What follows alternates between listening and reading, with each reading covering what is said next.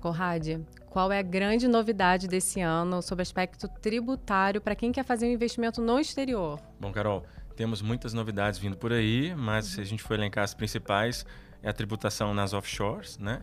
E uhum. também nas pessoas físicas. A gente vai ter algumas mudanças. Então, vamos explorar bastante aqui com a turma e, e deixar o assunto um pouco mais claro.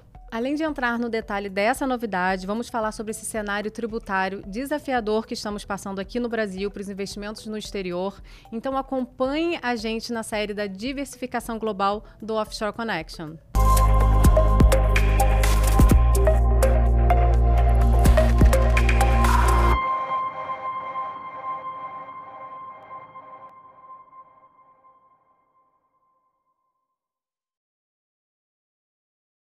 Sejam bem-vindos a mais um episódio do Offshore Connection. Eu sou Carolina Okamura, do time de Portfólio Solutions, e nesse episódio vou continuar a falar sobre a importância da diversificação global, a nossa trilha dentro do Offshore Connection.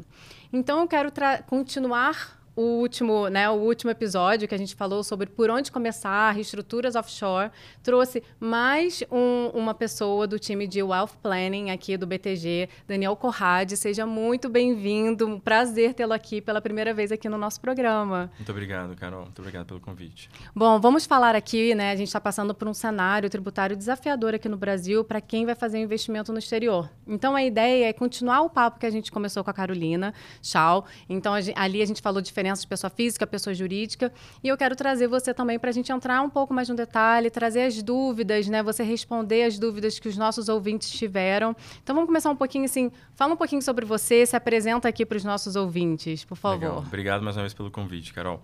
Prazer. Bom, pessoal, meu nome é Daniel Corrade, aos que não me conhecem, eu faço parte do time de Wealth Planning aqui do banco. Planejamento patrimonial, enfim, tanto faz, né? A gente aqui tem várias terminologias para o mesmo time. Uhum. É, bom, sou advogado do banco e a gente tem esse time de advogados que olham né, de forma holística né, as estruturas dos nossos clientes. E, ultimamente, a gente tem sentido possíveis mudanças legislativas no Brasil e, e o nosso time acompanha todas elas. Uhum. Seja dentro, né, no que impacta aqui as estruturas onshore e também no offshore que foi o tema aqui que você separou para a gente falar. Isso, perfeito. Então, deu esse overview aqui do time de planejamento patrimonial, que é um time que a gente trabalha muito em conjunto e muito importante aqui para os nossos clientes, né? E que ajudam a gente a tirar essas dúvidas tributárias, né? E esse cenário que estamos passando é muito desafiador. Mas vamos começar primeiro com uma pergunta que foi muito frequente é, do, pelo último episódio tá, que a gente teve.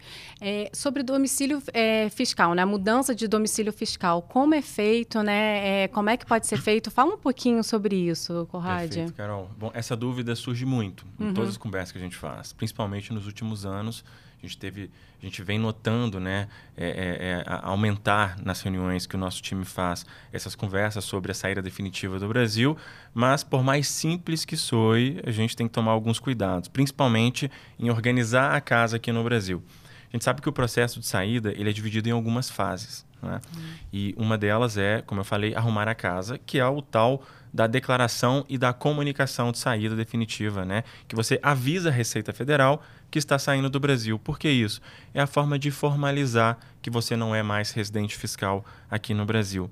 E só um cuidado, pessoal, por mais que essas mudanças, tanto do lado onshore quanto do lado offshore, elas podem acontecer, é importante a gente já falar aqui que elas não estão valendo, né? Essa, é, a gente tem uma medida provisória rolando e um projeto de lei rolando do outro lado, que é o das offshores, o 4173, né? Esse projeto de lei. Mas não tem nada valendo ainda. Então, os clientes que eventualmente se antecipem e queiram dar a saída definitiva do Brasil, têm que tomar mais cuidado em fazer de forma estruturada e principalmente planejada planejamento ele evita um remédio. Então, uhum. e, e a gente sabe que existe esse movimento, alguns clientes têm feito, seja por questões pessoais ou também é, é, por conta dos possíveis acontecimentos legislativos, mas é um movimento que tem que ser feito com muito cuidado. Então, resumindo, né, você tem que fazer todo esse processo perante a Receita Federal para que você dê a saída definitiva e vá se estabelecer em outra jurisdição. E complementando aqui, Carol, uma dúvida também que sempre surge é, é, é, como fazer agora e o que, com que eu devo me preocupar. Uhum. Não é só arrumar a casa no Brasil, mas estudar a potencial, o potencial país né, que você vá residir.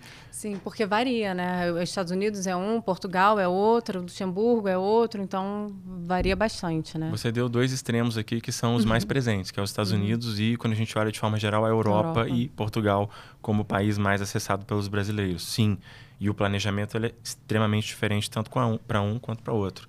Uhum. É, então, por isso que eu gosto de sempre estudar junto com os clientes a jurisdição em que eles vão se situar para a gente poder fazer um negócio né, é mais certinho e, claro, sempre com apoio de um escritório, tanto local no Brasil, para resolver a parte Brasil e na jurisdição onde o cliente vai se estabelecer.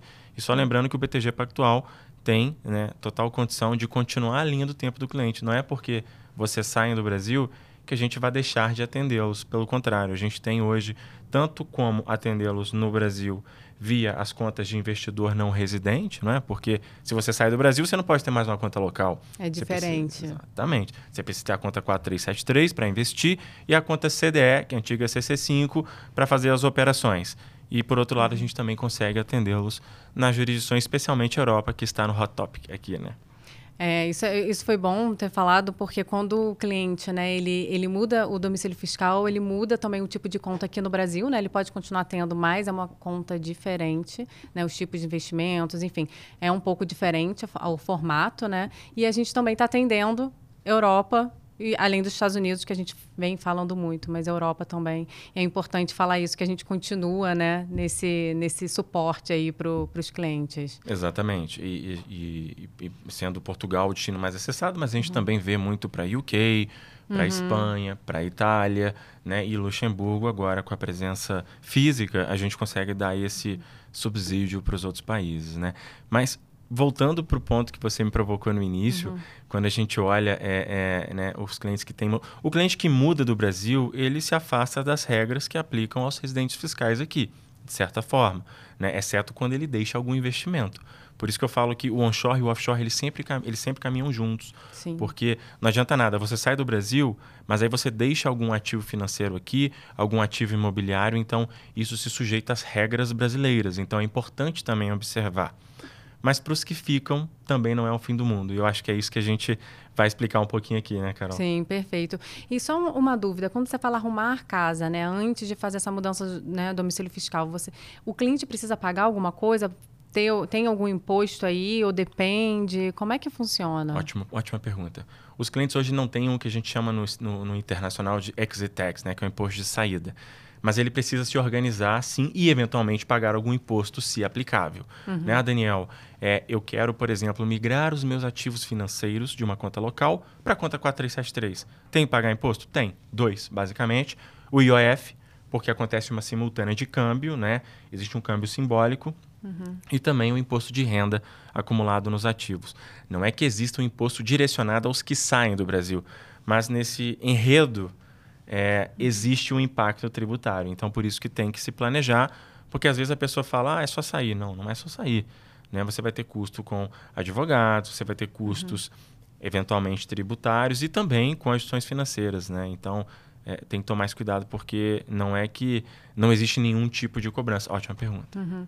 Não, perfeito. E aí isso aqui no Brasil. E quando vai lá para fora, quando você diz, né, tem que planejar, você tem que analisar qual país você vai, né, para ver que tipo de tributar, tributação é eficiente, né, para sua situação, né? Porque cada cliente tem uma situação, tem um, uma estrutura, né, de empresa, ou vai na pessoa física, ou tem um trust, ou tem uma PIC, né? É nesse sentido. Carol os clientes eles têm tanto é, questões familiares que uhum. impactam na jurisdição em que eles vão né, residir, questões tributárias, questões sucessórias, questões pessoais, profissionais.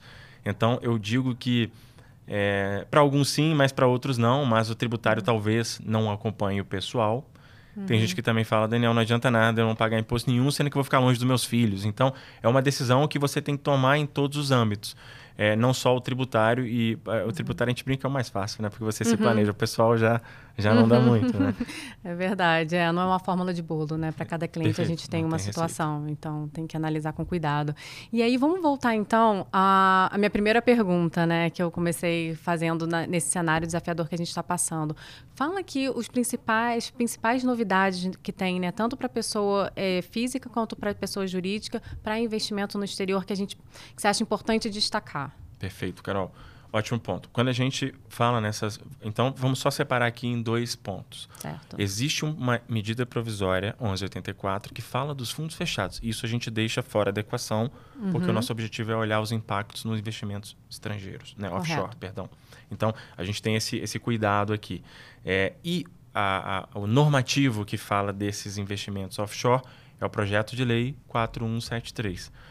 Em maio, abril, 30 de abril, 1 de maio desse ano, a gente teve o primeiro contato este ano, isso já vem né, tentando passar algum tempo aqui no nosso Brasil, mas é, a partir do dia 30 de abril a gente teve o contato com a medida provisória 1171. Essa medida provisória 1171 ela vinha trazendo algumas possíveis mudanças na forma como investir no exterior. Tanto a parte de ativo financeiro quanto a parte das controladas, que é o que importa aqui para gente, que a gente vem falando com mais frequência, as tal, a tal das Private Investment Companies, das uhum. offshores, né? A PIC. Exatamente, né? Carinhosamente uhum. chamada como PIC. Uhum. É, geralmente constituída em paraíso fiscal, porque não, uhum. não paga imposto local, né? Basicamente Sim. isso. Isso era uma medida provisória, foi incorporada em outra, que é a 1172, e aí caducaram e viraram esse projeto de lei 4173. E aí a gente vai debruçar aqui um pouquinho da nossa conversa. O que, uhum. que veio de principal aqui em termos de novidade? É uma tributação, uma alíquota alterada para a tributação dos ativos né, no exterior, tanto financeiros quanto essa tributação de empresas. Então, agora a gente não vai ter mais aquela briga dos 27,5 contra os 15 a 22,5. Eles colocaram uma alíquota progressiva que começa em zero e termina em 22,5. Então, isso é importante. É, algumas mudanças na regra da pessoa física também. Então, a gente teve é, é, é possibilidade de compensação de perdas e ganhos, que não podia, é mas com é. algumas considerações né, é, é, manutenção do regime de caixa. E para as PJs, eu acho que é a mudança mais importante, tanto pessoa jurídica, né, que são as controladas, e isso, controladas é gênero, aí quando a gente olha empresas e fundos, aqueles fundos personalíssimos, os fundos dos clientes, né, uhum. é, é, que não são pulverizados, também são estruturas que podem vir a ser atingidas. Né? Lembrando que eles consideram como controladas aquilo que você tem, lógico, né, o controle, ali, a, a, a preponderância nas votações, né, e, as, e, também tenha com partes relacionadas, enfim, então eles estendem a regra. E também é, é, as empresas, e quando a gente olha a jurisdição, as que estão sediadas em paraíso fiscal ou regime fiscal privilegiado ou empresas que tenham renda ativa menor que 60%. Então, assim, por que, que eu falei isso tanto de regra de uma vez? É porque eu quero mostrar para os nossos ouvintes aqui que a gente tem um conjunto de regras que eles vão querer fechar um cerco. Uhum. Né? O cerco para as estruturas pessoais. Então, cada vez mais a gente vai ver aqui é, é, um cenário mais desafiador, mas não quer dizer que acabe. Né? Esse é um ponto importante. É, é importante exatamente porque tem essa questão tributária, mas uma, um outro ponto também que eu falei com a Carol, que é importante a gente destacar, que tem a questão de sucessão patrimonial, né? de, de proteção patrimonial quando os state tax, por exemplo, nos Estados Unidos. Né? Isso, por exemplo, para PIC, né? Na, quando você tem uma estrutura, não na pessoa física, né? isso ainda continua valendo. Mexeu alguma coisa em relação a isso? Ótimo ponto, Carol. Que até vai né, ao encontro da frase que eu falei que não acaba. Uhum. Então, isso continua isso sendo continua. uma vantagem para você ter uma estrutura offshore. Perfeitamente. A gente não pode olhar. Né? Vamos agora para a regra. É, né? É, quem tiver dúvida pode assistir o último podcast que uhum. você gravou e também a live que o meu time fez Sim. sobre né, as offshores, o projeto das offshores, que a gente carinhosamente chama assim. Mas não é só empresa, tem fundo também. É, então, se a gente tiver que elencar a principal mudança né, trazida, é o tal do, do, da perda do diferimento fiscal. Hoje a gente está habituado com qual sistemática? O Daniel manda dinheiro para a Daniel Limited e a Daniel Limited compra, vende, compra, vende, compra, vende. A Daniel Limited está lá em Bahamas, em BVI quietinha, e eu só vou tributar quando eu retirar dinheiro da empresa. Até lá, eu não tenho tributação. A regra muda, né? possivelmente muda, se for convertido em lei, é um projeto de lei, né? uhum. né? não se assustem. E aí, a partir daí, passaria a tributar anualmente. Né? Apura-se um balanço né, nessa empresa anual e aí o lucro acumulado, ainda que não distribuído, seria oferecido à tributação. Então, perde o diferimento fiscal. Só que isso não é o fim do mundo. A gente sabe que, primeiro, a pessoa que optar por continuar investindo numa private investment company, a mesma lei que traz essa periodicidade de tributação, uhum. ela te traz algumas opções para mitigar certos riscos. Principalmente, olha, o caso mais emblemático é do cliente que faz investimento em private equity. Por quê? Pensa que esse cara que investe num private equity via uma empresa uma BVI da vida, ele não vai realizar o ativo. O ativo não tem ali, não tem um valor de mercado marcado ali, né? Que uhum, é. periódico, e ele não realiza. O ponto é que ele não vai realizar, não vai vender. Ele vai vender lá na frente. Imagina se ano a ano você tivesse que levar isso à tributação. Seria um negócio meio estranho. E aí, nessa mesma regra, eles deram a possibilidade de você, por exemplo, tratar como transparente a empresa. O que, que significa isso? É como se a pessoa física detivesse o private equity. E ah. aí eu só ah. tributo quando eu realizo. Isso foi uma novidade. Certo. Então, assim, por isso que eu falo, é, seja pela ausência do diferimento fiscal e pela existência de todas as outras vantagens que você muito bem colocou, a sucessória, uhum. a compensação de perdas e ganhos, a organização dos ativos financeiros e também a proteção contra impostos locais, que é o caso dos Estados Unidos, para mim, a offshore continua e também é a uhum. opinião de, dos advogados que a gente tem conversado, vídeo a live que a gente fez com a Andréa uhum. Nogueira sobre o tema. Né? É, não é o fim das offshores, né? Elas têm muitas outras vantagens, que foi como a gente falou no início, você destacou, né? O, o cada cliente é, tem um formato, tem uma questão pessoal, além né, do tributário de investimentos, então isso tem que ser analisado, levado em conta para ver a estrutura mais eficiente, né? Exatamente. E não só isso é, que as offshore, o projeto das offshore trouxe, né? mas lembra que são estruturas personalíssimas, então isso também pega fundos.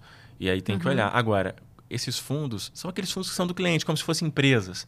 Diferente, por exemplo, de um cara que eu gosto muito, que é o tal do Cicave, que é um fundo pulverizado. Então, estruturas pulverizadas, né, elas estão fora desse ambiente de tributação anual.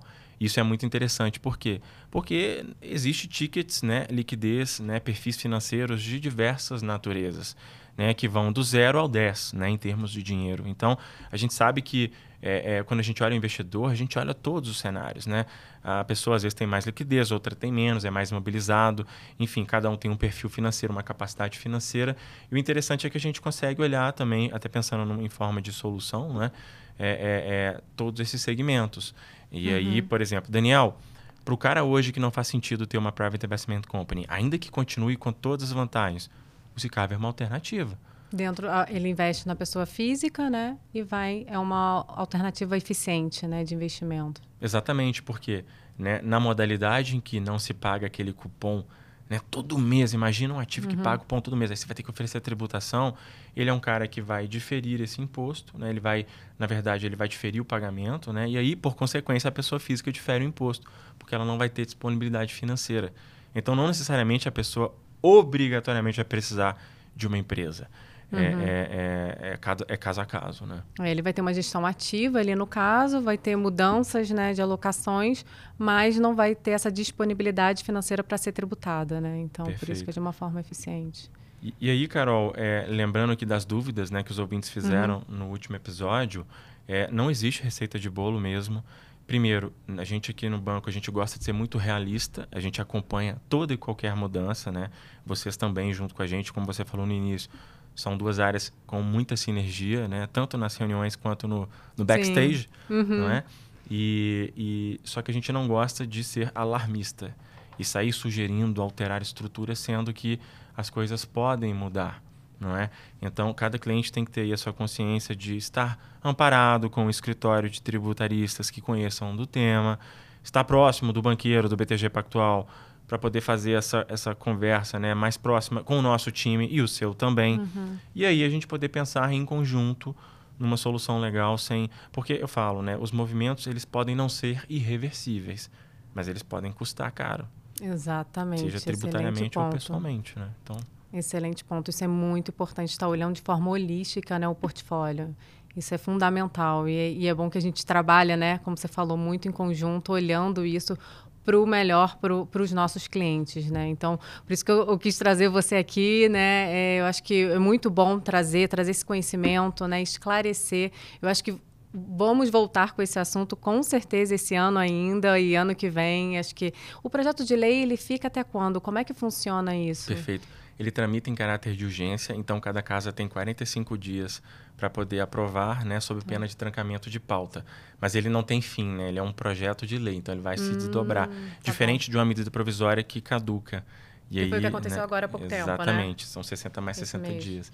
Então a gente tem que esperar, né? Acompanhar, mas não fazer nada nunca é uma opção, mas tem que acompanhar e estar tá ali com alguma coisa né, na pontinha do dedo né, para poder executar eventualmente, se necessário. Né? Perfeito. Eu acho que tocamos nos principais pontos. Não sei se você tem mais alguma, alguma consideração final, algum ponto que também clientes, além dos nossos ouvintes trouxeram, mas clientes que você está sempre em reunião né, com eles. Se tem mais algum outro ponto que você acha importante aqui a gente destacar? Perfeito. Bom, se eu tem, tiver que passar uma mensagem, é, eu reforço né, os cuidados com estruturas uhum. para não virar um remédio, sempre planejar. A gente ainda tem tempo, né? então, ainda que você é, eventualmente, assim, ah, Daniel, pode ser que a partir do ano que vem já tenha mudanças acontecendo. Sim, mas isso não quer dizer que você tenha que correr também e sair fazendo qualquer tipo de mudança desenfreada e não planejada. Então, é conversar com um advogado que vocês confiem, com, né, contar com o BTG Pactual para te ajudar nessa tomada de decisões aí em conjunto, né, traçando aqui os caminhos e ver, né, porque isso não é a primeira vez que surgiu no Brasil e das últimas não passaram, né? Então, desse ano a gente acredita que tem assim, né, um momento muito importante e pertinente, mas a gente precisa acompanhar. Ninguém tem certeza de nada ainda, Carol. Perfeito. Eu acho que tocamos nos principais pontos. Vamos ficar atentos chamo no próximo, quando a gente tiver uma novidade aí, vou chamar vocês de novo. É, foi ótimo. Obrigada por estar aqui pela primeira vez. Espero que venha, venha mais vezes aqui. Eu que agradeço. Obrigado pelo convite. Espero voltar também. Muito obrigada e obrigada a você que nos acompanhou até aqui. Espero que a gente tenha trazido mais esclarecimentos sobre esse assunto. Caso vocês tenham mais alguma dúvida, aproveite é, e fale aqui no, na descrição né, do YouTube que a gente vai ler e vai trazer aqui para vocês novas respostas. Então, muito obrigada e espero vocês no próximo episódio.